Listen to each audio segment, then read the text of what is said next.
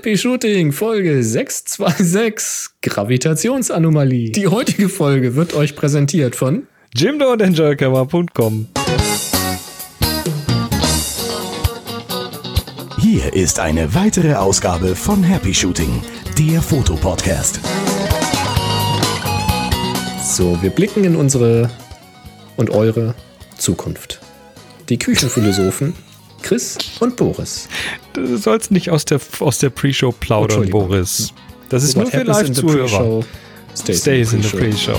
Pre und hier sind eure Moderatoren, Boris und Chris.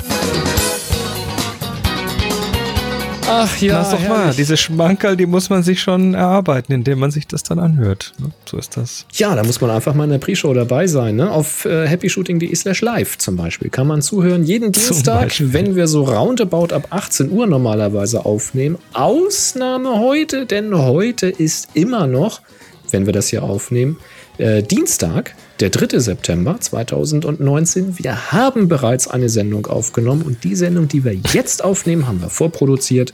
Ist euch scheißegal, aber das bedeutet, dass es ein paar Tage im Jahr gibt, da hat man Chance, in die Intermediate Show reinzugucken. Quasi zwischen zwei Aufnahmen ein Behind the Scenes.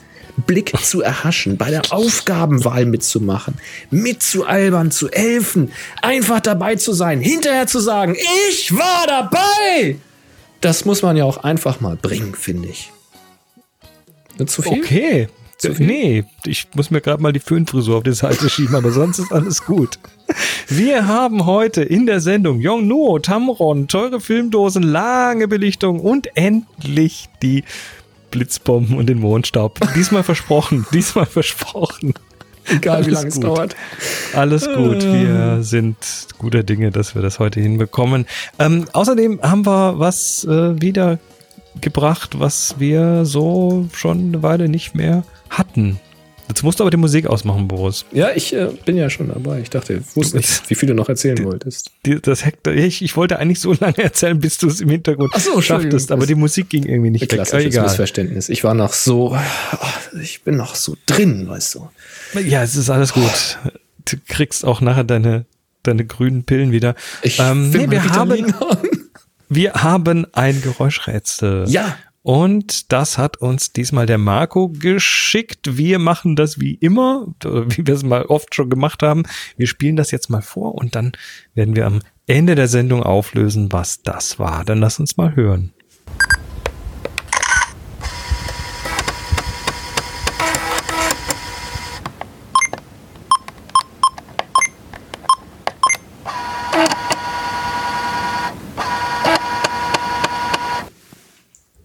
Das war eine Kamera. Das war eine Kamera. Gut. Man glaubt es zwar kaum, aber das war eine Kamera. Alles klar. Also, wir nehmen wieder live auf. Das ist jetzt äh, hier bei uns heute immer noch der 3.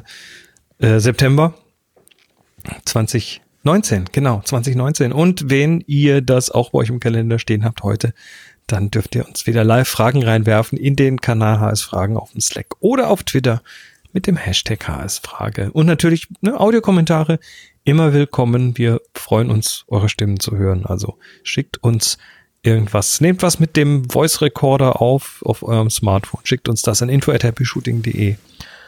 Ja, wir freuen uns. Wir haben News. Oh ja. Also, ähm, ja? Ja, nee, mach, mach du mal. Okay, äh, es geht um Yongnuo YN450. Das ist ein Smartphone mit einem relativ großen Sensor für ein Smartphone, nämlich mit einem Micro Four Thirds Sensor. Ich glaube, wir hatten mal sehr weit in der Vergangenheit darüber gesprochen, dass Yongnuo da wohl was gerüchtelt hat oder das gerüchtelt wurde, dass Yongnuo da was bringen möchte. Smartphone mit Ach, großem Haben die Sensor. überhaupt schon mal eine Kamera gemacht? Haben die irgendwas noch nicht gemacht? Also sie, sie, sie kommen erstmal so aus der, wir kennen sie von der Funksenderempfänger-Geschichte, ne? so, so Blitzauslösung. So. Mhm. Dann kennen wir sie von ähm, Dauerlichtern, ne? LED-Flächen und so Zeug. Mhm. Oder eben auch so LED-Stab und so. Ähm, und dann kennen wir sie von Objektiv, ja, Clones. von von, von inspirierten Objektiven, die ja. von anderen Objektiven inspiriert sind. Ähm, aber Kamerahersteller, das war doch bisher noch nicht so ganz. Nee, ich glaube auch. Also ja. mir persönlich war das jedenfalls neu. Das mag in China anders aussehen, wo wir vielleicht nichts von mitkriegen, aber es, ich weiß es nicht. Ähm, nichtsdestotrotz haben sie das Smartphone mal vor längerer Zeit angekündigt und es äh, gibt es dann auch schon. Ich habe da einen Beitrag schon vom März gefunden, dass das also final ist, dass es das gibt. Und mhm. jetzt gibt es das erste Unboxing. Das hatte uns Carsten in den Slack geworfen. Da bin ich drüber gestolpert, wo man es jetzt also mal wirklich so firsthand sehen kann. Ähm, ja, das Witzige daran ist jetzt nicht nur, dass es ein Smartphone-Gehäuse ist mit einem großen Sensor drin. Also das ganze Ding wird natürlich ein bisschen dicker. Das ist also eigentlich eine sehr, sehr flache Kompaktkamera, wenn man so möchte. Nein, das Ding kommt mit einem Bajonett, also hat wechselbare Objektive. Mhm. Und jetzt könnte man ein, ja. Was für ein Mount? Ja, jetzt könnte man ja dran denken, Micro Four Thirds ist ja eigentlich auch ein standardisiertes Mount, was so zu diesen Systemen dazugehört, was eben Panasonic und Olympus zum Beispiel ja gleichermaßen bedienen. Ähm, aber nein, Yongnuo hat ein Canon EF Mount drumherum geschraubt. Also Aha. sehr monströser Mount der ja auch ein sehr hohes Auflagenmaß hat. Das heißt, wenn du da ein Canon-Objektiv dran schrauben willst, brauchst du einen Adapter, der sehr tief ist. Und äh, ja, dann kannst du da jedes Canon-Objektiv äh, draufsetzen. Also sinnvollerweise irgendwas, was du auch manuell fokussieren kannst. Mhm. Ähm, vielleicht deshalb, weil du hast es ja eingangs gesagt, Yongnuo ja schon sehr inspirierte Objektive gemacht hat und darunter waren zum Beispiel äh, so 50 mm 1.8, 85 mm 1.8. Äh, solche Geschichten. also inspiriert im Sinne von inspiriert im Sinne von von anderen inspiriert. Ja, von Canon wenn, inspiriert. Wenn, wenn, du sagst, sie haben inspirierte Objektive gemacht, dann klingt das doch sehr positiv. ja, also sie haben eins zu eins Kopien von Canon Objektiven gebaut, um es mal auf ja. den Punkt zu bringen. Und die hatten natürlich EF-Mount und vielleicht haben sie sich deswegen hier für das EF-Mount entschieden. Ich weiß es nicht. Ich finde es ein bisschen Quatsch, ähm, die in den Beiträgen, die ich gefunden hatte, die finden das auch ein bisschen merkwürdig, weil man könnte natürlich mit dem Micro Four Thirds Mount da wesentlich einen schmaleren äh, Footprint, wie sagt man, äh, weniger Auflagenmaß, weniger klotzig äh, agieren. Ja. Ähm, bisschen komisch ist es schon, aber die Idee als solche finde ich jetzt so doof auch nicht. Ja, also natürlich, das Objektiv macht das ganze Konstrukt wieder groß, aber du hast jetzt da ein Android-Smartphone hinten dran. Und, Wobei, äh, ich lese jetzt gerade in einem Artikel, dass das Android, was da drauf läuft, irgendwie zwei Versionen alt ist. Ja, das äh. ist ja äh. das klassische Android-Problem. Aber wenn du zumindest mal überlegst, was du für Kamera-Apps vielleicht kriegst, wo du jetzt aber plötzlich einen Sensor und mit, mit richtigen Objektiven da agieren kannst, und hast aber trotzdem dann äh, die Bearbeitung da hinten dran, deine Filter hinten dran. Du kannst es sofort sharen in die, in, in, in die Social Media oder in irgendwelche Foren oder in irgendwelche Galerien. Also alles das, was so bequem mit dem Smartphone zu machen ist. Ich meine, wir haben schon ein paar Mal drüber gesprochen. Was wird zuerst kommen? Kommt quasi das, die Smartphone-Technologie in die Kameras oder kommt die Kamera ins Smartphone? Jung hat das jetzt beantwortet. Warum nicht? Ich würde es mir jetzt nicht hm. kaufen, aber ich finde das nachvollziehbar. Also bis auf den EF-Mount. Tja, preislich soll das Ding ungefähr bei 500 Dollar liegen. Ich habe jetzt, weiß jetzt keinen deutschen Preis, aber. Ja, das kosten manche Smartphones auch so. Ne? Ja. Also es ist, es ist so ein, so ein, so ein ich, ich habe so das Gefühl, nicht ganz Fisch, nicht ganz Fleisch. Aber gut, vielleicht hat es ja mal jemand von euch für uns getestet, lasst doch mal wissen. Genau. Reden wir darüber. Es gibt noch ein neues Produkt von Yongnuo. Mensch. Ähm, du erinnerst dich an den Yongnuo YN360.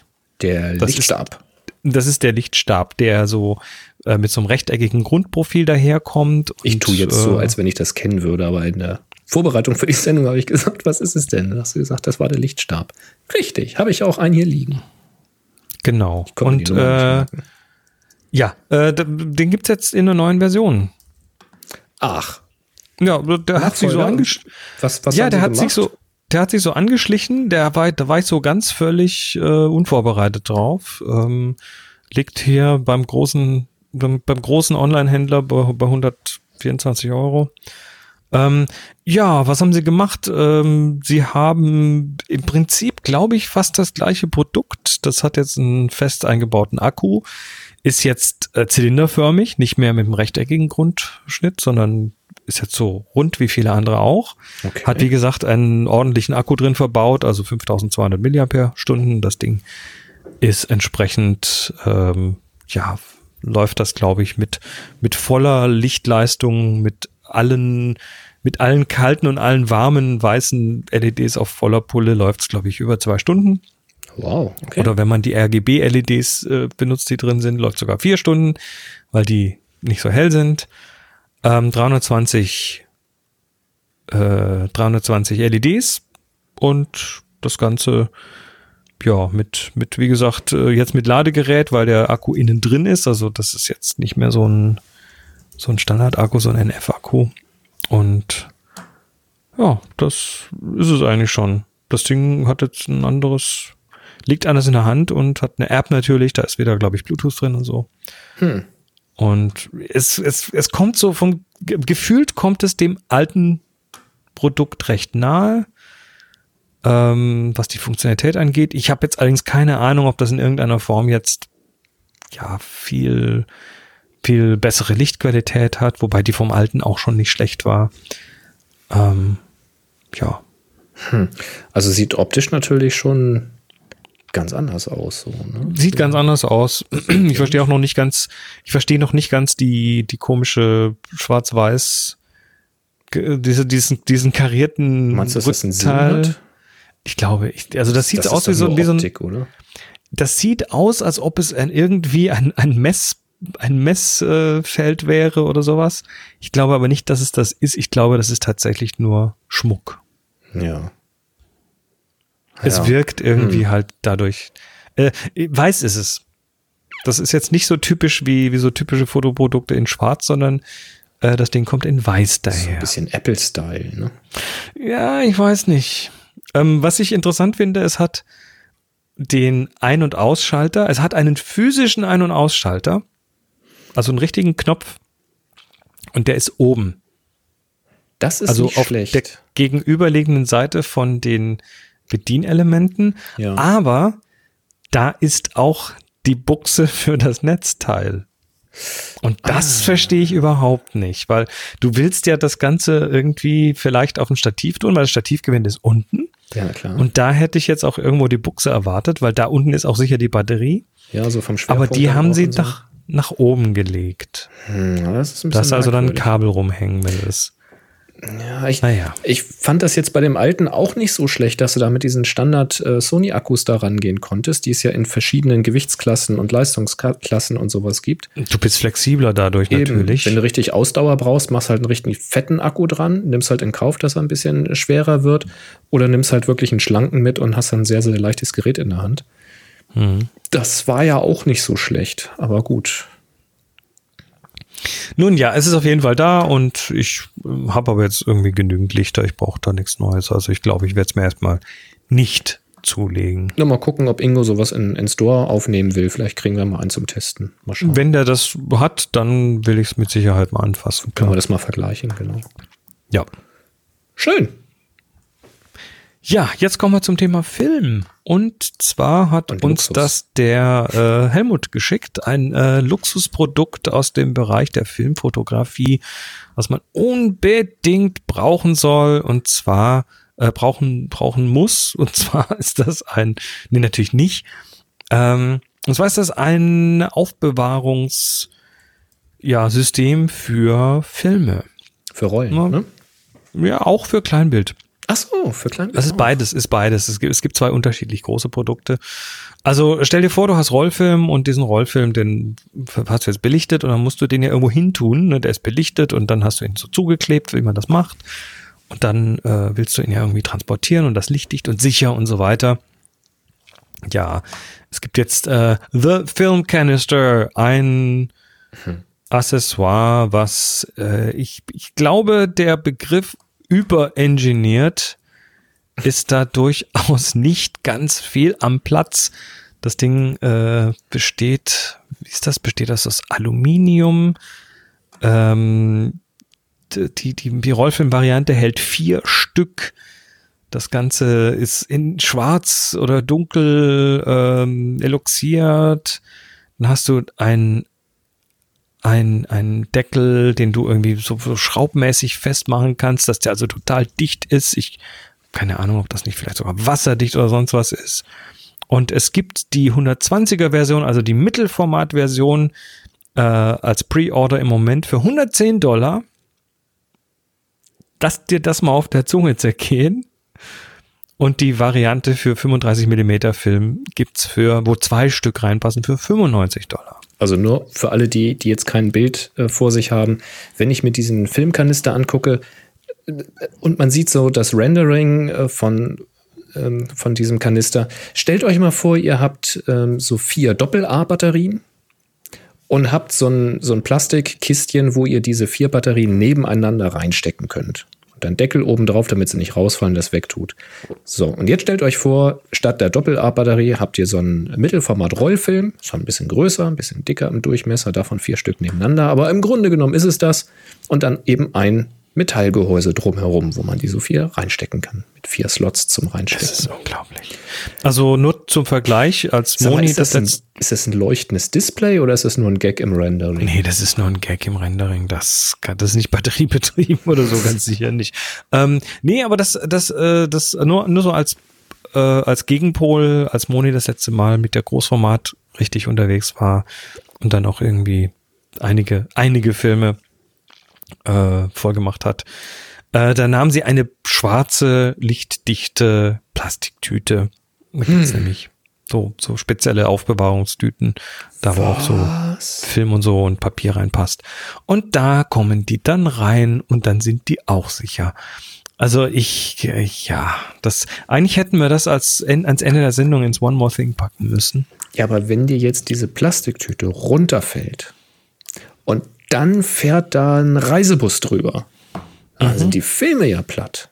Mhm. Mit diesem Aufbewahrungsgehäuse für schlanke 110 Dollar nicht.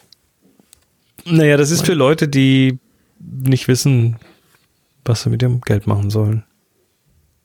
Oder stell dir vor, du wirst von einem wilden Tier verfolgt und du rennst noch so schnell du kannst, schaffst es noch in deine Jackentasche zu greifen, wo dann so ein paar von diesen Kanistern drin sind. Und dann kannst Ach, du dich noch umdrehen und kannst ihm das dann dem wilden Tier an den Kopf schmeißen. Kannst dem Löwen das äh, und dann und dann wird der Löwe abgelenkt und dann versucht er das zu zerbeißen und äh, genau. beißt sich daran einen Zahn aus und rennt dann jaulend davon. So ist das nämlich. Das heißt, eigentlich ist es ein Lebensretter. Oder jemand schießt auf dich und du hast das in deiner Brusttasche. Richtig. Und dann äh, rettet er, so, so wie in manchen Western, dass die Bibel äh, übernimmt, weißt du, die dann da drin steckt. Ja. Und dann der, die, kommt das Projektil nicht durch und oder die Dose mit wird, Tomatensauce wird von dem wird von dem äh, Canister aufgehalten und gleichzeitig ist der Film trotzdem noch geschützt. Richtig. Also bitte keine Witze machen. Das ist ein also wichtiges Projekt. Das ist was für ja für Abenteurer, würde ich auch sagen. Tolles Ding. So ein tolles Ding muss man haben. Kann Kauft man auf euch, einen Wunschzettel äh, werfen einfach. Kann man machen. muss man aber nicht. Ah, wie kriegen wir jetzt den, den Schwung zum, zu Tamron? Ganz einfach. Also ich fand diese Filmaufbewahrung überraschend. Ah ja, okay. Überrascht hat uns auch Tamron. Nein, ist tatsächlich so. Ähm, wir haben ja immer wieder mal lensrentals.com zitiert. Ähm, Sehr schön. Robert, Robert Chikala, Zikala, wie immer man auch seinen Nachnamen ausspricht, äh, der Chef dort, der ja teilweise so, so diverse Sachen testet und der, ich sag mal, schon relativ gut also dem vertraue ich schon, wenn der was erzählt. Der ist so ziemlich no Bullshit und das äh, finde ich ganz brauchbar. Ja, äh, der hat dann unter anderem diese Sache mit den verkratzten Frontlinsen und so weiter, was ich immer wieder bringe, ähm, gebracht. Also der, der ist, der ist der Voice of Reason in dem Bereich. Aber was die natürlich auch machen, sie haben auch immer wieder, ja, viele Objektive da und äh, die haben immer wieder auch äh, so Objektive, die sie mal durchmessen, weil von der gleichen Serie ja unterschiedliche Toleranzen rauskommen und die sind nicht immer alle gleich gut und so. Also haben sie das Messequipment dafür. Und da haben sie auch gemessen das neue Tamron 35 mm Blende 1.4. Ja. Das erstmal so, ne, okay. Und Tam Tamron ist mir jetzt in den letzten Jahren zumindest, davon früher zumindest nicht, nicht wirklich als äh, high-endiger Objektivhersteller aufgefallen? Nein, die waren immer relativ günstig und okay. Genau. Also Preis-Leistung war eigentlich immer in Ordnung, aber es war immer so, dass man gesagt hat, ja, aber für den Preis ist es echt super. Aber die schein, scheinen sich schon ordentlich berappelt zu haben. Unter anderem jetzt eben dieser Test von Lens Rentals. Die haben dieses Tamron 3514 mal auf ihren äh, Test, in ihre Testbank eingespannt und kommen zu dem Schluss, dass das optisch das beste 35 Millimeter Objektiv ist, was du kaufen kannst. Ach was. Und da bin ich dann doch und, relativ vom Stuhl gefallen. Und der äh, Vergleich ist ja durchaus hochpreisig, ne? Naja, wir, wir reden jetzt davon, also das Tamron ist, ist, ist es kein, kein Billigobjektiv. Wir reden von 900 Dollar. Ne? Das ist jetzt also schon eine ganze Menge, mhm. äh, was man dafür ausgibt für so eine Festbrennweite 35. Aber das Ganze ähm, tritt hier an gegen das 1700 Dollar teure Canon. Mhm. Und da sagt äh, Cicala, dass das Tamron das deutlich schlägt. Ja, also nicht nur irgendwie so knapp, sondern es steht clearly. It's clearly, clearly a bit better. Also ein bisschen besser, aber deutlich aber sehr deutlich. Ja. Ja. Interessant. Und damit besser als das äh, Nikon 3514G oder das Sigma 3514 ja. Art. Und das 3514 Art ist auch schon verdammt geil.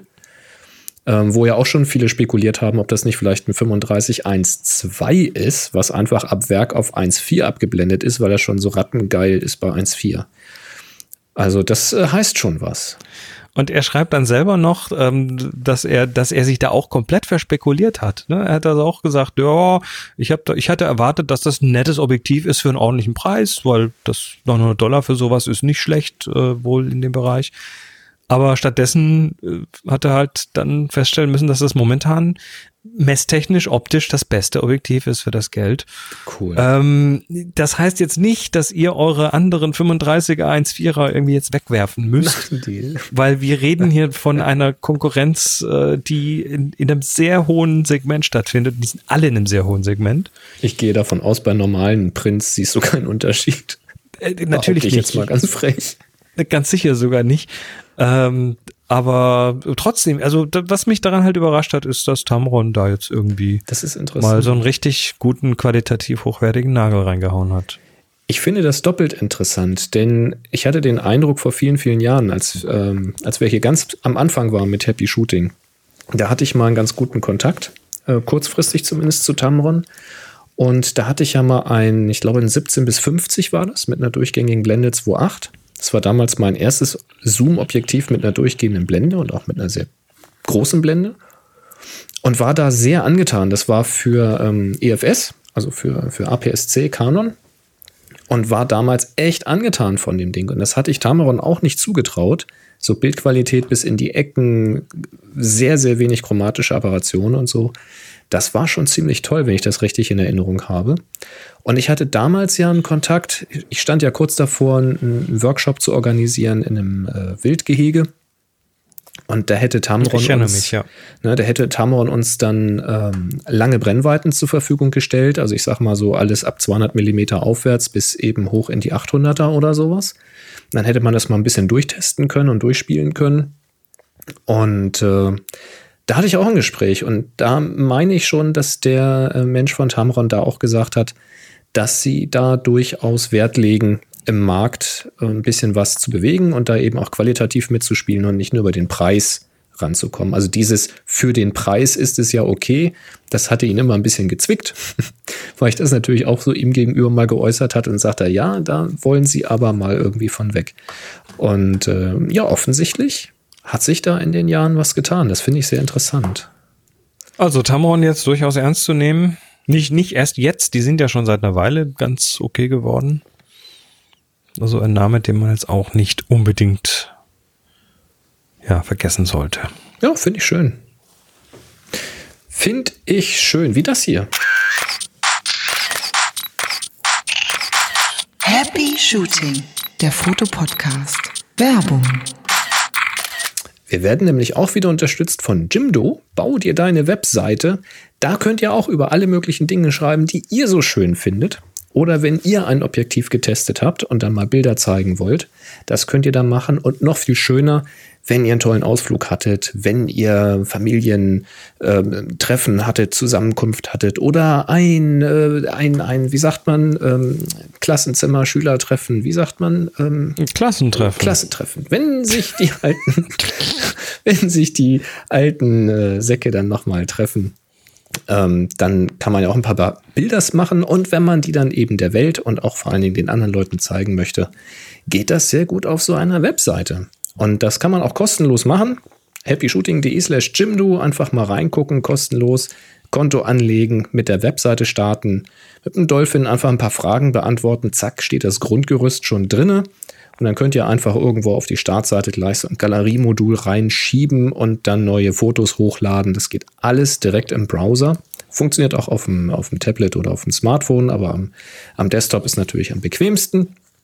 Ja, Fotos reinladen, zack, fertig, schon werden sie angezeigt. Und das Schöne ist, ihr müsst euch keinen Kopf darum machen. Sieht das auf dem Desktop gut aus? Wie ist es auf dem Mac unter Windows und auf dem Smartphone? Und wie ist es auf dem großen oder auf dem kleinen Smartphone oder auf dem Tablet und im Hoch ja, heute, Querformat? Heute ist sowieso ah. Mobile First, ne? weil die meisten ja. Webseiten heute haben deutlich über 50 Prozent Zugriffe von mobil. Damit Definitiv. sollte man sich darauf konzentrieren, ja. Google das belohnt das, auch.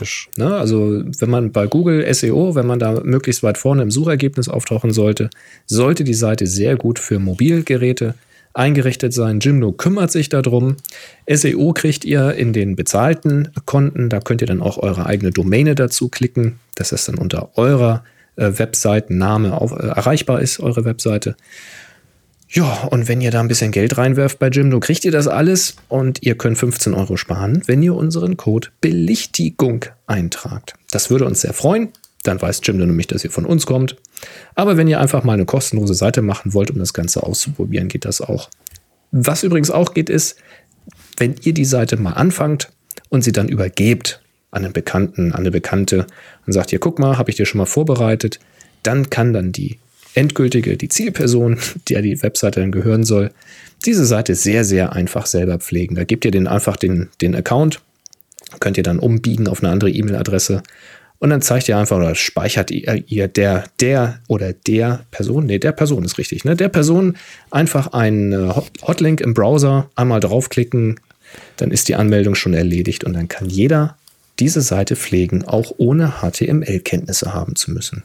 Das finde ich gut. Und deswegen sage ich danke, Jimdo, für den tollen Support. Sehr schön. Ich habe mal so ein paar Links rausgesucht.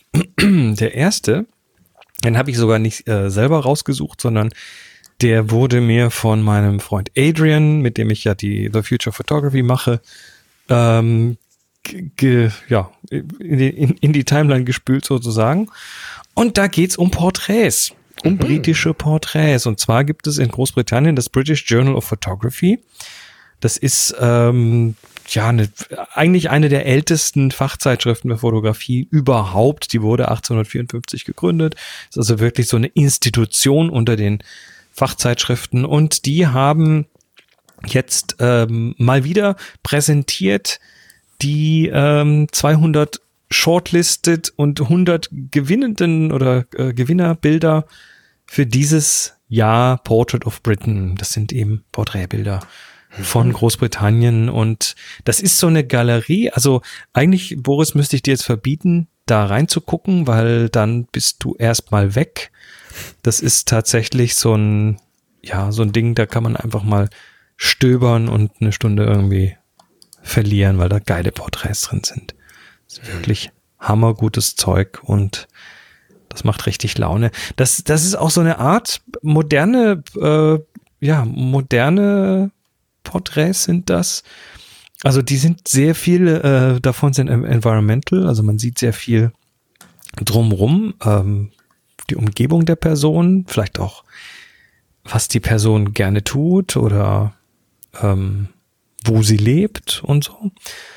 Und ja, ich finde das unglaublich toll, vielfältig, spannend. Und ich, äh, ja, ich bin, ich, bin, ich, ich, du merkst, ich bin abgelenkt, weil ich jetzt schon wieder diese Website aufgemacht habe. Also da kann man gerne mal irgendwie eine Stunde oder zwei drin verbringen. Ja, sind auch einige weitwinklige Kopfporträts mit dabei. Also wirklich, wie du sagst, modern, sehr mutig, auch mal von der Perspektive, sehr stark gemacht. Aber auch einige, die wirklich sehr klassisch äh, angehaucht sind. Manche, die richtig 80er Jahre Trash-Style haben. So frontal geblitzt mit gewaltigen Schlagschatten und so. Also da ist eigentlich äh, alles dabei. Das finde ich sehr schön, also sich das mal anzuschauen, weil da sind ein paar äh, sehr, sehr einfache Porträts. Also das ist so gar nicht gekünstelt oder sowas, sondern das ist die aber trotzdem nur, sehr tief gehen. Ne? Genau, es ist einfach die Person, der Moment, die Umgebung. Also da kann man sich wirklich mal was mitnehmen. Wir hatten das äh, vor zwei Wochen in der Sendung, also für die, die jetzt live zuhören, wir hatten das vorhin in der Sendung. Ähm, Christa hat so erzählt, so was einen so stresst an der Fotografie. Und ähm, da kamen eben auch so Sachen so wie eben Anspruch und äh, an einen selbst und bin nicht mhm. gut genug und so. Und sich einfach diese Porträts mal anzuschauen und diese Vielfältigkeit zu erkennen, um zu sagen, ja, woran orientiere ich mich ja eigentlich? Mach doch einfach mal. Hab doch mal einfach keine Angst, auch mal ein einfaches Bild zu machen, ein vermeintlich einfaches Bild zu machen. Und wenn man das nur oft genug macht, dann lernt man eben auch den Ausschnitt so zu wählen, dass auch immer ein einfaches Bild plötzlich wirklich Eindruck macht und funktioniert. Das finde ich gut. Das ist echt eine tolle, eine tolle Galerie. Die ist sehr also inspirierend. Also kann man sich, genau, kann man sich sehr inspirieren lassen, ja. Super. Kommen wir endlich zum Thema Fotobomben. Oh. Beziehungsweise Blitzbomben. Blitzbomben. Ah, ach, ja, okay.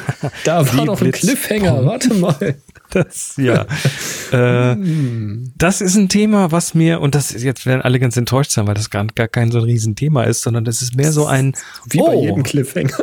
Genau. Das ist, das ist eher so ein Thema, was mich einfach so, ah, hm, interessant, also es war so ein interessantes Thema, was überhaupt gar nicht groß relevant ist heute, aber einfach äh, ja, es ist klasse, das so ein bisschen, äh, mal so ein bisschen in die Geschichte zu gucken. Wenn du heute in, mit wenig Licht fotografieren möchtest, dann mhm. nimmst du dir eine, eine gute, moderne Digitalkamera mit einem guten Sensor und dann kannst du relativ viel schon mal irgendwie rauskitzeln über die ISO, ein helles Objektiv, ne, und im allerschlimmsten Fall brauchst du dann halt noch irgendwie Kunstlicht. Ja. Dauerlicht oder halt ein Blitz. Ne, das kennen wir. Äh, jetzt stell dir vor, du bist im Krieg.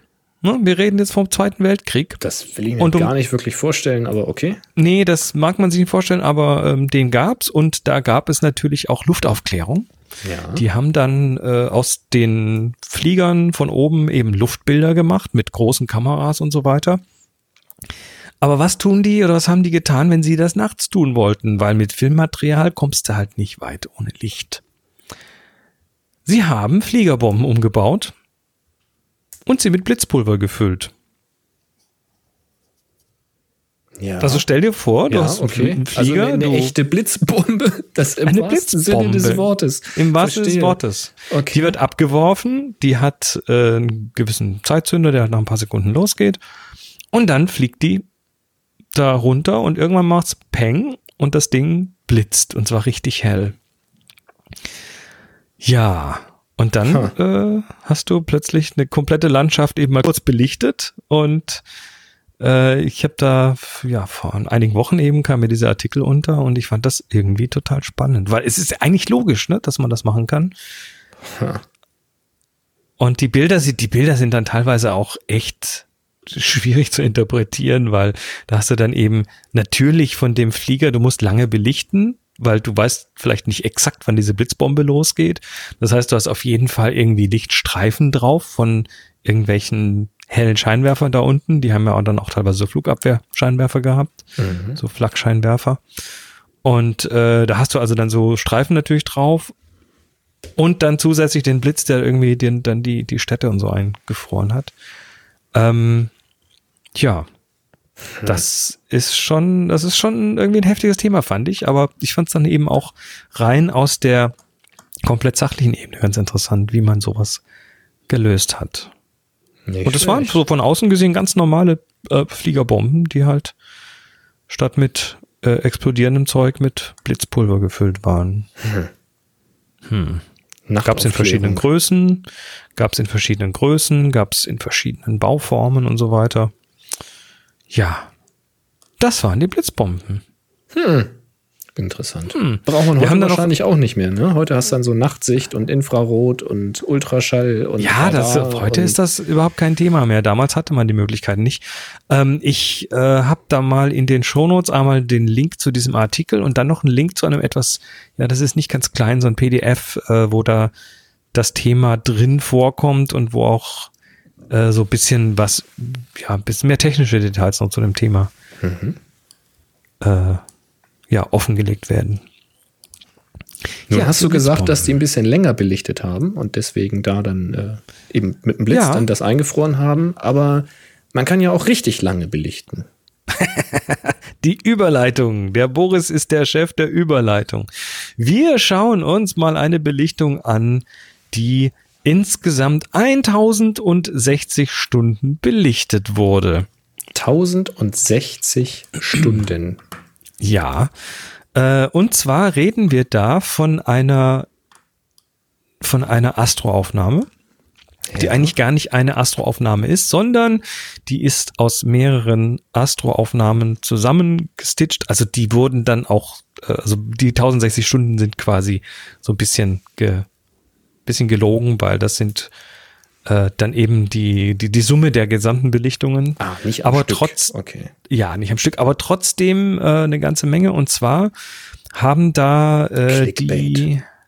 Ja, genau, totales Clickbait. Und zwar haben da einige ähm, Amateurastronomen ein Bild der LMC, der Large Magellanic Cloud, also großen Magellanischen Wolke ah, gemacht. Ähm, die Magellanische Wolke ist eine große Galaxie, beziehungsweise ein, weiß gar nicht, also ein Teil, irgendwas, was auf jeden Fall sehr groß ist, was uns recht nah ist und was irgendwie auch auf einem vollen Kollisionskurs zu uns ist. Mhm. Also irgendwann wird das Ding. Das kollidiert nicht, das besucht. Das besucht uns. Wie auch immer, es ist auf jeden Fall interessant. Sie haben, äh, es ist gar nicht mal so riesengroß, also wir reden hier von 200 Megapixeln. Ähm, aber es ist total spannend, was man so heute, wenn man sich zusammentut, so als Amateurastronom hinbekommen kann. Das ist super. Wir haben das ich, auch, auch mit, mit einem Observatorium gemacht in Chile. Also die hatten ja. da wohl Zugriff auf zumindest ein paar so Sachen. Also die sind jetzt nicht mit ihrer, mit ihrer Micro Four Thirds im Garten gestanden hinterm Haus, sondern haben da schon ordentliches Equipment benutzt. Aber ja, nicht schlecht, ne? Ja, es gibt, ich glaube, das ist auch in Chile, da gibt es so, ähm, ja, so kleine, wie soll ich sagen, so Teleskophütten. Da hat einer so mhm. verschiedene äh, Teleskophütten hingebaut und die kannst du mieten. Und zwar musst du nicht dafür hinfahren, sondern du kommst übers Internet dran. Also mietest quasi dann Teleskopzeit.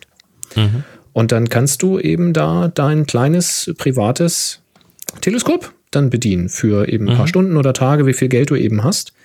Und eben solche Dinge machen oder ja, deine eigenen Beobachtungen machen und sowas. Ja, ganz, ganz pfiffiges Prinzip eigentlich. Hast halt. Das äh, ist, das ist heute Wetter eh so. Du, die Astronomen, die sitzen heute selten hinter Teleskopen, sondern die sitzen viel mehr am Rechner als am Computer, ja. Das ist äh, also ich, nicht mehr so, so ja ganz diese, romantisch. Diese Astronomie-Geschichten, das hat mich schon als Kind irgendwie total gepackt. So Weltraum und so, das ist irgendwie echt mein Ding. Ähm, eigentlich komisch, dass ich nicht viel mehr selbst fotografiere. Das ist wahrscheinlich pure Faulheit meinerseits, weil da muss man echt viel Zeit aufbringen. Man muss dann möglichst dann nachts im Kalten raus und ähm, ja, oder eben sich so ein Teleskop in Chile mieten. Aber wie, denn, man möchte es dann doch irgendwie mal selber machen hier mit eigenem Equipment. Ähm, aber bei mir ist das schon als Kind so gewesen wenn ich mir so diese, diese Was ist was Bücher angeguckt habe, der Weltraum und dann darüber berichtet wurde und dann da Bilder drin waren, oder als ich dann äh, später das mitgekriegt habe mit Hubble, Weltraumteleskop, das habe ich, da ich ja wie gebannt die Dokumentation in mich reingeschlungen. Ich glaube, die erste noch mit dem alten Schwarz-Weiß-Fernseher. Ich glaube, da hatte ich noch keine Farbe.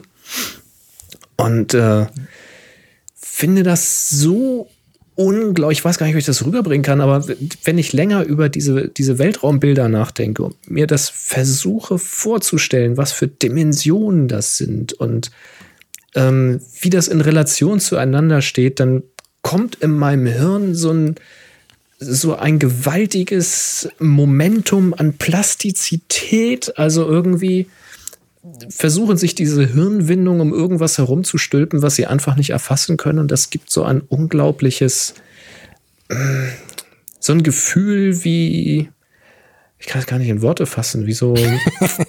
Wenn du wie, das könntest, dann wärst wie du so, Wie so freier Fall, ohne, ohne aufzuklatschen, weißt du? Einfach so, so atemberaubend irgendwie. Das ist, ähm, ah, ich komme schon wieder ins Schwärmen. Ich mach die Seite mal zu. Mach die mal zu. Ja, mach mal eine andere auf und zwar die nächste. Ich habe nämlich noch was, noch was gefunden, beziehungsweise nicht gefunden, sondern den kenne ich schon. Äh, ich möchte einen Künstler vorstellen, der nicht fotografiert, aber der malt und das, ah. ich, ich würde mal sagen, sehr, sehr fotografisch. Und zwar geht es um einen äh, Schweden und der, der ist Simon Stollenak. Und dieser Simon Stollenak, ich glaube, so spricht man seinen Namen aus, ähm, ja, der malt, der malt digital. Ähm, und zwar sind das Szenen aus, ja, hm, das ist jetzt ganz schwer zu beschreiben. Also Szenen, Science-Fiction-artige Szenen, die aber eigentlich im Schweden der 80er Jahre spielen, also quasi in einer, in einer parallelen Realität sozusagen wo irgendwelche großen G Gebäude, Roboter, UFOs und sonst was äh, ja aufgegeben wurden, im Zerfall befindlich sind, riesige Maschinen, die wie wie Dinosaurier, wie alte große mechanische Dinosaurier irgendwo äh, ja zer zerfallen und ähm, so, die Bilder erzählen einfach durch die Bank weg. Jedes ist eine eigene Geschichte. Wenn man diese Website aufmacht, dann ja, dann äh, darf man mal eine Stunde lang nach unten scrollen und sich Bilder und Details, Details davon anschauen. Das ist unglaublich sagenhaftes Material. Ähm, der hat auch mehrere Bücher gemacht.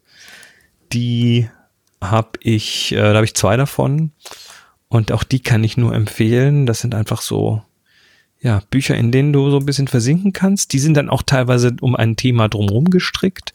Also die haben dann äh, ja, so ihre eigene Geschichte nochmal, die aber mit den einzelnen Bildern natürlich dann in Untergeschichten aufgeteilt wird. Äh, da gibt es Tales from the Loop, da wird irgendwie eine Geschichte erzählt von einer, ja, einem, einem Beschleuniger, der irgendwo gebaut wurde und der aber dann irgendwelche Seiteneffekte hat und das Buch beschäftigt sich dann so ein bisschen damit. Es gibt The Electric State, es gibt Things from the Flood. Mir ähm, kommt das bekannt vor. Entweder hast du mir das Buch mal gezeigt oder aber wir hatten das so einen Link schon mal. Ja, aber das ist auf, das auf jeden Fall liegt das hier rum, das Zeug. Also das hast du möglicherweise Vielleicht habe ich das gesehen. bei dir gesehen. Das kann sein. Ist auf jeden Fall sowas, wenn man sich das mal angeguckt, also wenn einem die Ästhetik gefällt, dann. Das ist unglaublich. Ist dann bleibt es auf jeden Fall hängen. Das ist also es ist, es ist von der Komposition her der Wahnsinn, es ist von, vom Licht her der Wahnsinn. Da hast du ganz viel so ja, so, also es kommt halt fotografisch daher, ne? Du hast ganz viel so Sachen, die in die Tiefe sehr diffus werden, sehr, sehr kontrastarm werden. Das hat dann auch so ein bisschen mit der, es gibt einen Hinweis dann auf die Luftqualität und so weiter.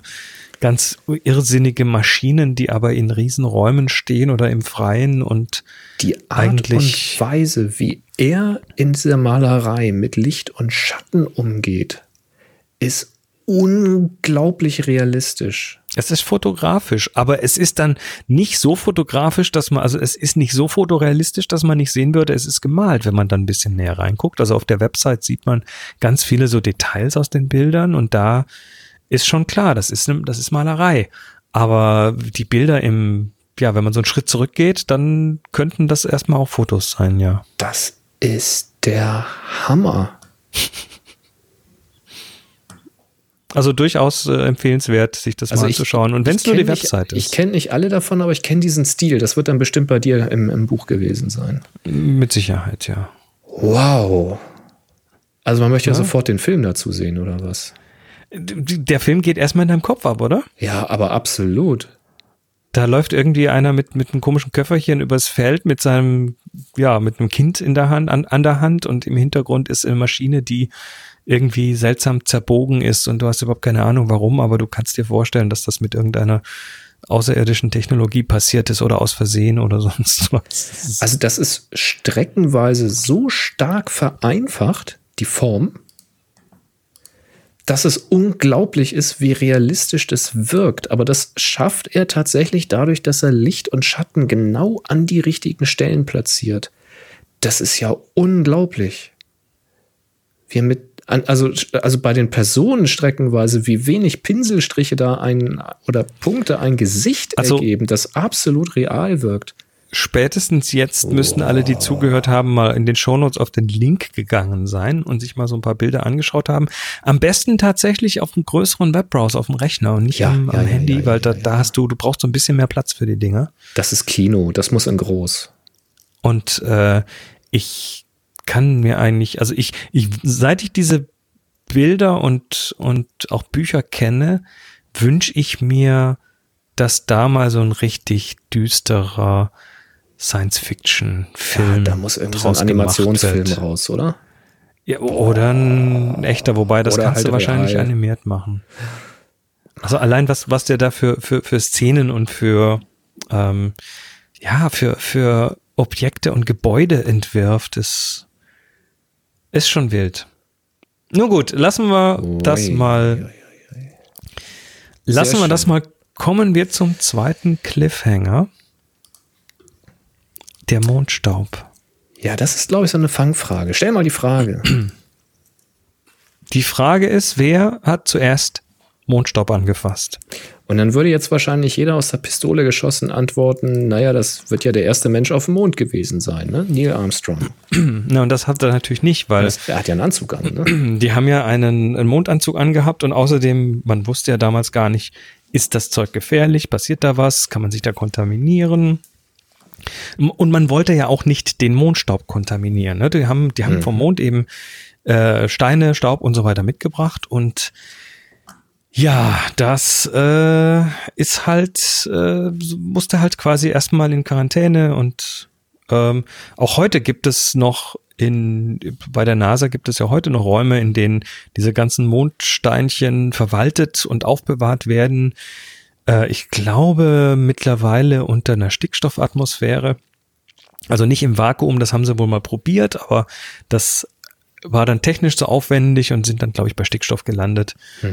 Ähm, aber das ist Zeug, was auch heute noch kein Mensch tatsächlich mal in der Hand hatte, sondern was einfach ja getrennt gehalten wird und immer in so in so Kammern mit so Handschuhen, ne, so so, so Dinger Ja, irgendwie. Ja. ja, wenn man dann doch Ähm, mal irgendwas Spezielles untersuchen will, auf das vorher noch keiner gekommen ist, brauchst du halt nicht kontaminiert, kontaminiertes Material.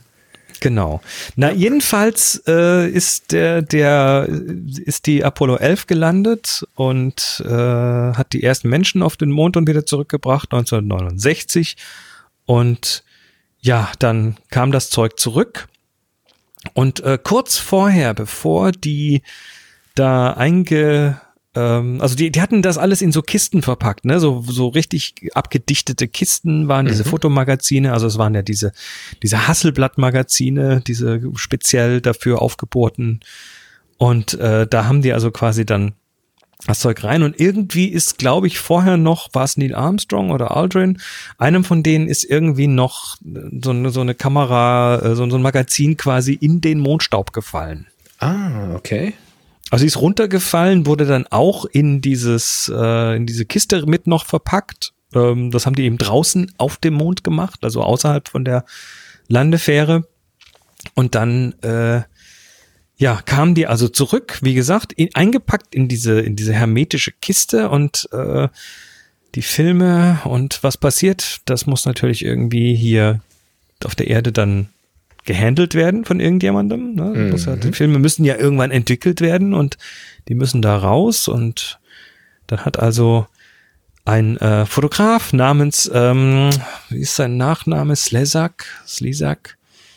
Äh, Terry Slezak hatte also die Aufgabe, das Zeug da rauszuholen und äh, was hat er gemacht? Er fasst da rein und die waren, die waren tatsächlich, glaube ich, sogar noch mal doppelt verpackt irgendwie. Also die waren noch mal doppelt eingeschweißt, dass da nichts passieren kann. Aber das eine, was er da in die Hand genommen hat, hatte halt überall diesen Mondstaub drauf. Also er hatte, der war, es war ein Fotograf, der die, den ersten Fotograf Mondstaub an den angefasst. Fingern hatte. Das gibt's ja nicht. Genau. Ah, also und, Zufall. Äh, ja. ja, quasi. Hat er es denn gewusst, äh, dass es Mondstaub war? Naja, er, er, er, er schreibt hier, als ich das rausgezogen habe, war das alles in so einem schwarzen Material äh, war da so schwarzes Zeug drauf. Es hat sich fast, hat fast ausgesehen wie Ruß. Ja. Und also richtig dunkel mit irgendwelchen hellen Pünktchen drin und so, was äh, dann sich rausgestellt hat als kleine so Glaspartikel von der von der Mondoberfläche. Und äh, die, Leute um ihn rum so, was ist das denn? Und er so, das ist Mondstaub. Das ist, das ist der einzige Platz, wo das Zeug war. Hat sich dann nicht viel Gedanken gemacht, aber äh, da, also er hatte eher so die Angst, dass dieser Mondstaub, weil er halt dann doch sehr ja, so sehr, sehr abrasiv ist, sehr, sehr reib, reibungsintensiv ist, hat dann Angst, dass das dem Film was macht. Ne? Klar. Du könntest ja damit den Film irgendwie anschrammeln und Kratzer machen und so. Ähm, und hoffentlich kommt das nicht ins Magazin rein und so weiter. Aber die anderen um ihn rum, die waren halt erstmal so, ach du Scheiße, was ist denn hier los? Und äh, dann war er mit seinen Kollegen in dieser abgeschlossenen Kammer und haben sie erstmal fotografiert. Also in dem Artikel ist jetzt auch ja das Foto, wie er so die Hand hochhält mit schwarzen Fingern irgendwie das Magazin hält. Und dann musste er halt äh, nach offiziellem Protokoll musste er erstmal äh, mussten die erstmal alle raus und er musste sich dann erstmal ausziehen und in die Dusche gehen und seine Klamotten sind dann irgendwie, keine Ahnung, was da passiert. Auf jeden Fall war das eine sehr, sehr ähm, ja, fand ich eine sehr schöne Geschichte, dass der erste Mensch, der den Mondstaub angefasst hat, ein Fotograf auf der Erde war. Ja, da wäre ich jetzt auch nicht drauf gekommen. Ich hätte jetzt gesagt, Nee, ich oder halt nicht. irgendein Wissenschaftler oder weiß ich nicht, ja, so diese Richtung. Forscher.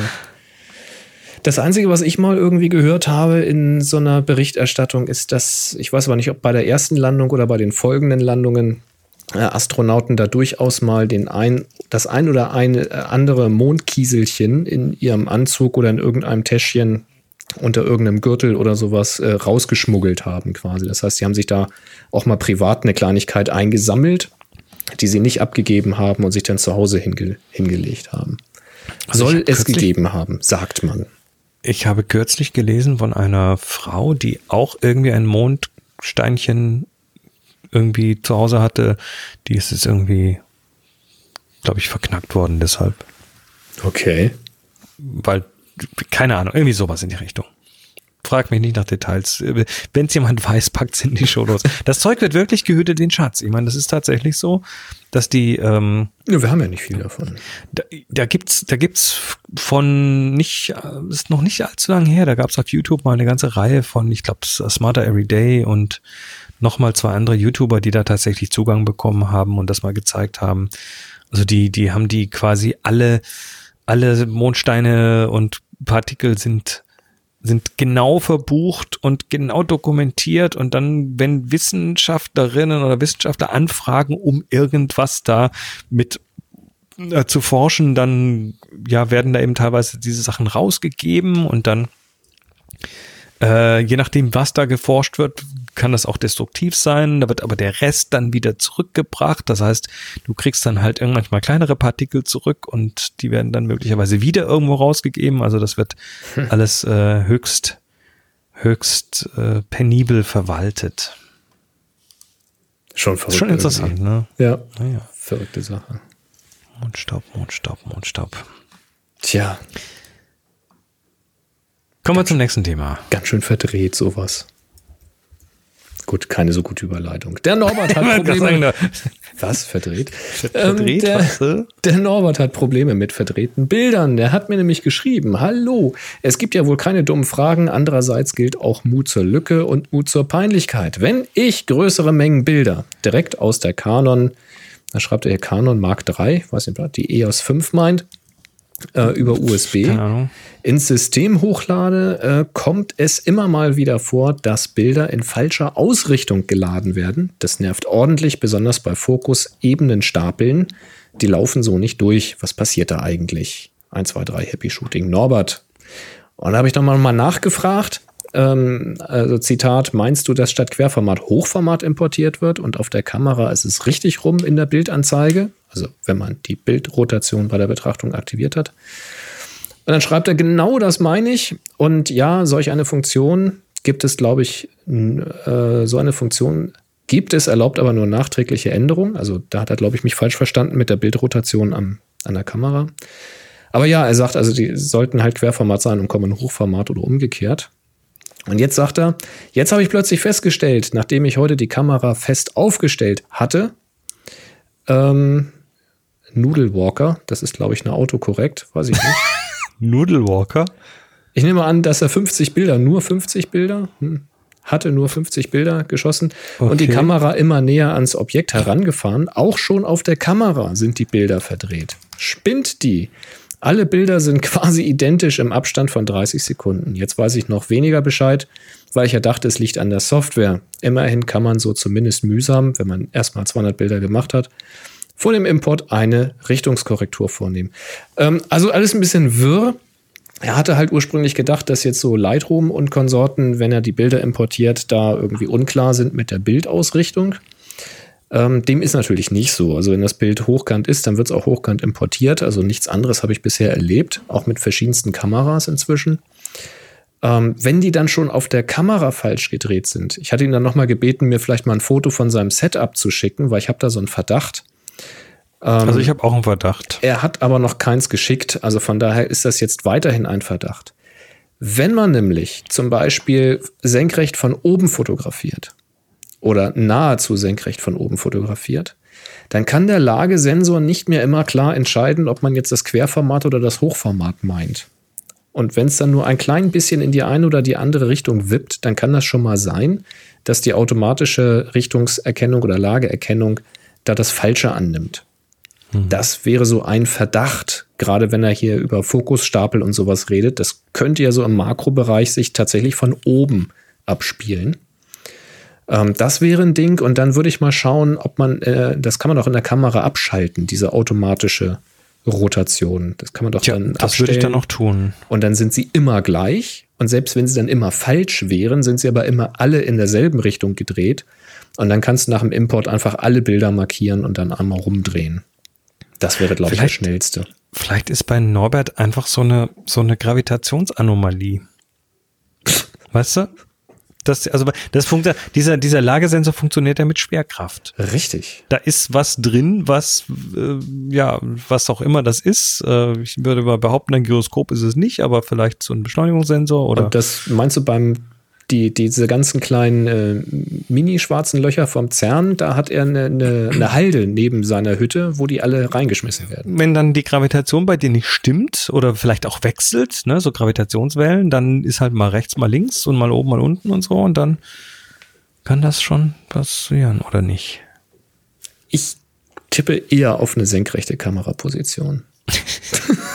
ist, ist, ist natürlich klar, ne? Also wenn, wenn du wirklich so wirklich parallel zum Tisch fotografierst, dann bist du parallel zur Schwerkraft und damit kann der Sensor gar nichts mehr messen oder es zumindest nicht gut machen. Und wenn dann in deiner Kamera der Sensor noch irgendwie ein bisschen, keine Ahnung, das sind auch Toleranzen bei der Herstellung, nicht ganz exakt 100% ausgerichtet ist, dann kann ich mir schon vorstellen. Wobei ich vermute mal, dass das einfach so ein Bauteil mit auf der, Plat auf der Hauptplatine ist oder so. Ja, da gehe ich auch von aus. Ich vermute mal, dass das da quasi auch in der Kamera einigermaßen ordentlich ausgerichtet ist. Aber trotzdem, ja, es kann da sicher Richtungen geben, in denen das nicht gut funktioniert. Passiert mir regelmäßig mit dem Smartphone zum Beispiel, wenn ich was filme. Ja, da passiert hat, das. Hatte das um 90 Grad gedreht, diese Scheiße, hab falsch angefangen. Der äh, im Slack, der Thomas bestätigt zumindest deine Gravitationsanomalie. Theorie. Mhm. Er sagt nämlich, bei ihm in der Wohnung gibt es auch eine Gravitationsanomalie. Beim Sofa ist die Anziehungskraft deutlich erhöht. Siehste? Siehste? Ha! Also scheint ein Danke, übliches Thomas. Problem zu sein. Das heißt, Norbert müsste einfach nur weiter weg vom Sofa, wenn er die Bilder macht. Hm, okay. Haben wir das auch. Sehr schön. Lass Norbert, ich hoffe, die andere Antwort hilft dir mehr, aber kannst dich ja nochmal melden, ob das. Genau. Lass uns noch eine andere Sache lösen und zwar vom Sponsor. Happy Shooting, der Fotopodcast. Werbung. Ja, wir werden unterstützt von enjoyerkamera.com. Das sind die mit dem Fotozubehör. 5% auf jede Bestellung mit dem Gutschein Happy Shooting 2019. Äh, diesmal habe ich mir ein, äh, habe ich mir was ausgesucht, was ich unbedingt mal probieren wollte. Und zwar ein Lampenstativ. Das klingt jetzt erstmal völlig langweilig. Ich sehe gerade, was für eins. Ich staune gerade ein bisschen. Aber äh, ich finde, ich finde, ähm, wenn man mal mit Licht wirklich kreativ arbeiten möchte, dann braucht man auch mal was richtig ordentliches. Und das ist ein Oschi. Das hat nämlich Mindesthöhe 1,20 Meter. Oh, gut, drunter geht's nicht. Es, drunter ja, geht's okay. nicht, nee. Und äh, kann dafür aber richtig gut in die Höhe. Und zwar bis auf 4,60 Meter hoch. Vier, über viereinhalb ja. Meter, okay. Viereinhalb Meter. Und äh, damit kannst du tatsächlich ein Licht dahin bringen, wo du es normalerweise nicht hinbekommen kannst. Das Ding ist jetzt nicht irgendwie. Also, zum Beispiel ins zweite Stockwerk. Zum Beispiel. Für, für, für, für mobile Anwendungen ist es eher schwierig, weil das, äh, ja, das ist jetzt, also das ist jetzt nichts, was man sich an den Rucksack klemmt, so von der Größe her.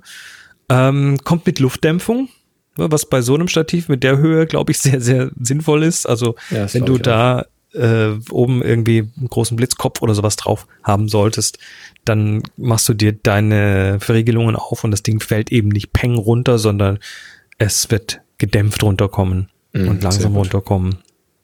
Äh, ist ein, äh, ja, ein, ein ganz cooles Teil, wenn man sowas mal braucht, ist auch vom Preis her, das kostet 65 Euro. Und das ist für die Größe tatsächlich kein wirklich großer Preis. Schnapp, ja. ja, ja. Und äh, wenn man dann ja entweder draußen arbeitet oder tatsächlich mal in einer Halle, in einem Innenraum arbeitet, wo man sowas braucht. Manchmal ist ja die Entfernung auch ganz wichtig, um dann tatsächlich äh, den Lichtabfall zu, zu minimieren. Und damit kriegst du den natürlich mhm. quasi fast weg. Und äh, ja, ganz cooles Teil von Quenox und das Ganze bei enjoycamera.com und die 5% gelten nicht nur dafür, sondern natürlich auch für alles andere im großen und gut sortierten Shop von enjoycamera.com. Also schaut euch da mal um. Wenn ihr was bestellt, verwendet den Gutschein Happy Shooting 2019. Dann spart ihr und die wissen, dass ihr von uns gekommen seid. Und dann haben alle was davon. Und wir sagen herzlichen Dank. Aber sowas von. Das ist wirklich ein, also das Ding ist ordentlich. Hm. Fettes, fettes ja. Teil. Ähm, wir haben ja, wir haben ja am Wochenende einen Lichtworkshop hier. Richtig. Winterworkshop. Da ja. kann man das ja mal auspacken. Ja, sehr gerne. Wird dann natürlich schwierig, wenn man das nicht, wenn man das Licht, was dran ist, nicht fernbedienen kann. ja. Sollte man dann vorher einigermaßen eingestellt haben. Ja, ja. Ja, mit dem zweiten Stativ hochfahren. genau. runterfahren. Kommen wir zu den Fragen. Der Thomas hat eine Frage, wo du vielleicht helfen kannst, Chris. Ähm, was mache ich falsch, wenn sich der 120er Rollfilm nicht vernünftig auf die Spule aufziehen lässt? Ab und zu verklemmt, Schrägstrich, hakt er. Habt ihr, wahrscheinlich eher Chris, Tipps? Danke schon mal. 120er Rollfilm, also auf die Spule aufziehen, meinst du in die Entwicklungsspule reinschieben? Und da, da mhm. gibt es äh, zwei Hauptgründe, warum das manchmal schlechter geht. Der erste ist, äh, ist die Spule ganz trocken. Also hast du mit der Film entwickelt, hast sie getrocknet und man will es dann einen zweiten Film reintun, und äh, da, wenn die nicht wirklich super trocken ist, also auch, auch wenn sich fürs Auge kaum sichtbar da innen drin in den Kanten und Ecken so noch winzige Wassertröpfchen befinden, dann wird der 120er Film oder jeder Film äh, wird da wird da bocken, weil da ist Gelatine drauf und die wird dann klebrig und dann wird's ganz schwierig. Ähm, was dagegen hilft, ist den tatsächlich so seitlich im Dunkelsack so seitlich auf die Seite die Spule aufzuklopfen. Dann lockert sich der und dann geht es möglicherweise weiter. Was wir hier machen ist, A, wir haben einfach mehrere Spulen. Das heißt, wenn eine nicht ganz trocken ist, dann wird halt eine frische, trockene verwendet, während die andere trocknet. Oder wenn es schnell gehen muss, kann man einen Haarföhn nehmen und kann die trocken föhnen. Das funktioniert sehr gut. Mhm. Das ist der eine Grund. Der andere ist, manche 120er Filme, die sind etwas, ja, etwas sehr ge gewellt. Also was heißt gewellt? Sie, sie, so ein Film ist ja aufgerollt das heißt, der hat, so wie ein Poster, ne, der hat halt eine bevorzugte Rollrichtung, weil ja. er da e-, ewig dann schon auf der Rolle war. Und äh, damit krallt er sich vorne so quasi so ein bisschen in diese Spule rein. Weil die Rolle manche, halt einen engeren äh, genau, Radius anderen hat Radius als die Spule. Hat, genau. Mhm. Und äh, manche Rollfilme sind da aggressiver, manche sind weniger aggressiv. Was ich immer mache äh, im Dunkelsack, wenn ich das aufgemacht habe, dass ich den Anfang des Filmes nehme, da ist eh nichts drauf am Anfang, da ist ja äh, der Film noch nicht belichtet, nehme ich den und roll den dagegen. Ja, die andere Richtung, gezwungen. Mit den, bloßen, mit den bloßen Fingern quasi in die Gegenrichtung rollen, ähm, so dass das dann, wenn ich es wieder aufmache, einigermaßen gerade liegt. Dann kommt er manchmal zwar wieder und fängt, versucht sich wieder in die andere Richtung langsam zu, zu rollen, aber da muss man halt das ein, zwei Mal machen. Und äh, seither, also wenn ich diese zwei Sachen beachte, habe ich nie ein Problem, äh, egal welchen 120er Film auf die Spule zu kriegen. Hm, guter Tipp. Hm. Und der Peter fragt, bei einem bekannten Alter 80 plus sind circa 114.000 Dateien aus bereits wegsortierten Unterordnern durch unvorsichtige Bedienung in einem einzigen Ordner verschoben worden. Backup hat er noch nicht. Backup Time Machine liegt noch nicht vor. Mein Plan ist nun ein Tool oder Skript darüber laufen zu lassen, das die Daten anhand des EXIF-Aufnahmedatums in einer Ordnerstruktur Jahr, Monat, Tag automatisiert verschiebt. Lightroom ist bei ihm nicht vorhanden. Kennt ihr oder jemand aus der Community ein solches Tool? Ach so, ich benötige es für macOS. Vorschlag. Nimm trotzdem Lightroom. Muss ja nicht seins sein.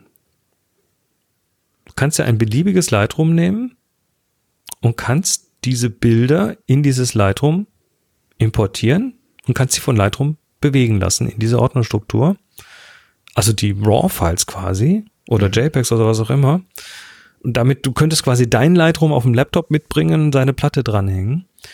Und dann sind die in dieser Struktur und dann brauchst du Lightroom nicht mehr. Dann hast du diese Struktur.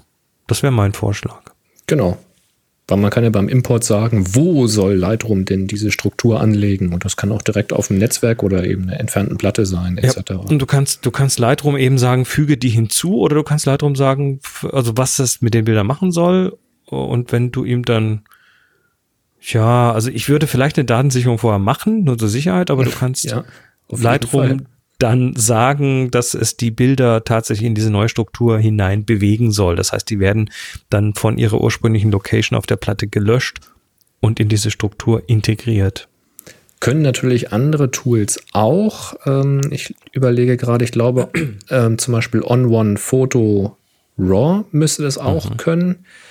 Äh, on, One, also on One Raw heißt es, glaube ich. Ne? Also On One Photo hatte ich früher mal, das konnte das meines Wissens auch. Und da gibt es eben auch Demo-Versionen davon und die sind nicht ganz so ein Klumpatsch, wenn man die installiert wie jetzt ein Lightroom. Da gibt es ja auch eine Demo-Version, aber das ist gleich ein Riesenbrett, was man da installiert.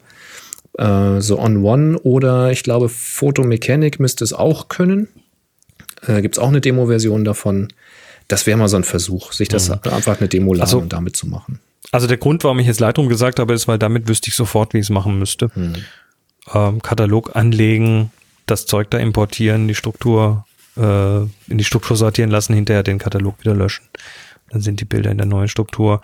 Aber, Aber da, da gibt es mit Sicherheit andere Tools. Da müsste jetzt eigentlich aus der Community auf happyshooting.de hier zur Folge 626 oder im Slack unter HS Fragen reichlich Antworten kommen ich, mir fällt bloß der Name nicht mehr ein, aber ich weiß, dass ähm, schon vor Jahren haben die Leute äh, direkt mit irgendwelchen kleinen Tools oder Skripten direkt von der Speicherkarte auf die Platte importiert und dabei diese Struktur anlegen lassen. Also da gibt es sehr, sehr einfache kleine Tools oder Skripte, die genau das machen, auch für Mac äh, oder gerade auf dem Mac. Ähm, ich, mir fällt bloß der Name nicht mehr ein, das ist echt schon ein paar Jahre her. Aber ihr da draußen wisst das bestimmt. Ihr schlagt jetzt gerade den, den, mit der flachen Hand vor die Stirn und sagt, oh, wie kann der Trottel das nicht wissen? Das ist so einfach. Ja, dann geht doch einfach mal auf happyshooting.de, Folge 626 und äh, gebt dem Peter mal eine Antwort da. Oder schickt uns einen Audiokommentar und dann spielen wir ihn hier in der Sendung. Ja, das machen wir natürlich auch, klar. Gut, gut. So, das war es erstmal mit den Fragen. Wir haben eine neue Aufgabe. Ah, warte mal, ich hatte jetzt mit dem Terminkalender gerechnet. Da ist nichts Neues drin. Ach so, also das wäre die Stelle, wo der Terminkalender käme. Da wir aber keine neuen Termine haben, dürft ihr uns gerne welche reintun zum Thema Fotografie. Und äh, ja, die, äh, die könnt ihr hinterlegen auf happyshooting.de slash Terminkalender. So, jetzt darfst du. Sehr schön. Wir haben nämlich eine neue Aufgabe, die wurde natürlich vor der Aufnahme dieser Sendung durch die Teilnehmer im Slack ermittelt. Sie heißt Überraschung. Und sie läuft vom 19.09. bis zum 3.10. Das heißt, bitte erst im Zeitraum vom 19. September bis zum 3. Oktober 2019 zieht ihr los, macht in diesem Zeitraum ein neues Foto, wie ihr rein fotografisch den Begriff Überraschung interpretiert, ladet das dann bei Flickr hoch, stellt es dort in die Happy Shooting Gruppe und vergebt den Tag HS Überraschung. Eigentlich HSU Überraschung. Äh, also bitte kein Ü-Umlaut äh, U-Umlaut verwenden, sondern ein UE, HSUE-Überraschung. Steht auch alles auf der happyshooting.de Seite unter Community-Aufgaben. Da könnt ihr das nochmal nachlesen. Na, super. Sehr schön. Dann kommen wir jetzt, seit langem haben wir das nicht mehr gehabt, aber wir lösen jetzt ein Geräuschrätsel auf. Dazu hören wir uns jetzt aber erstmal nochmal an.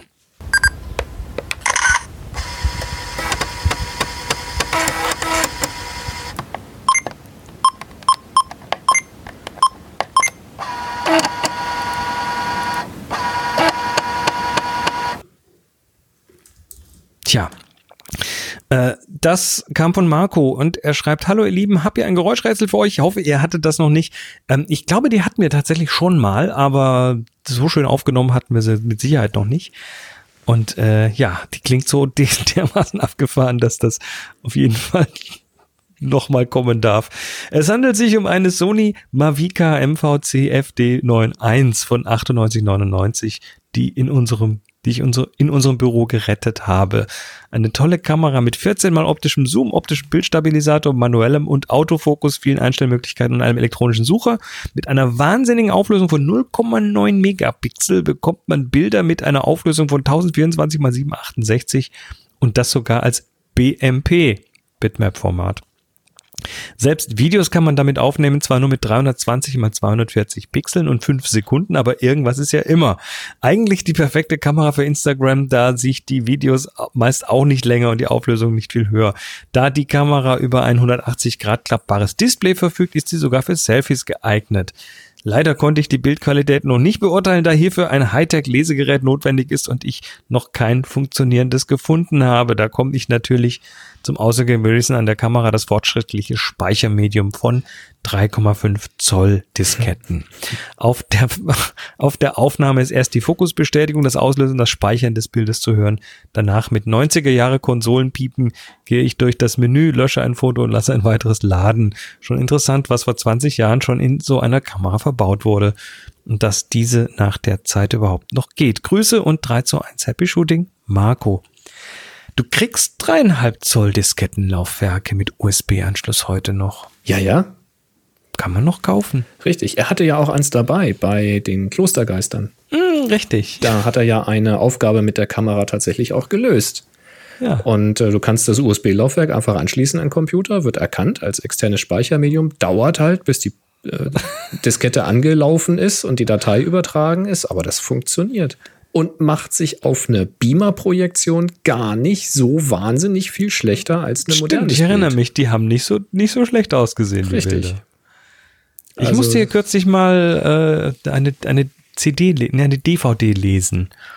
Und dafür musste ich auch so ein externes Laufwerk ran. Ja, so eins das ist hier. schon, das ist schon, das dauert schon seine Zeit, selbst da. Und beim Diskettenlaufwerk nun ja, das Schönes war's auf Ding. jeden Fall fürs Geräuschrätsel. Danke, Marco.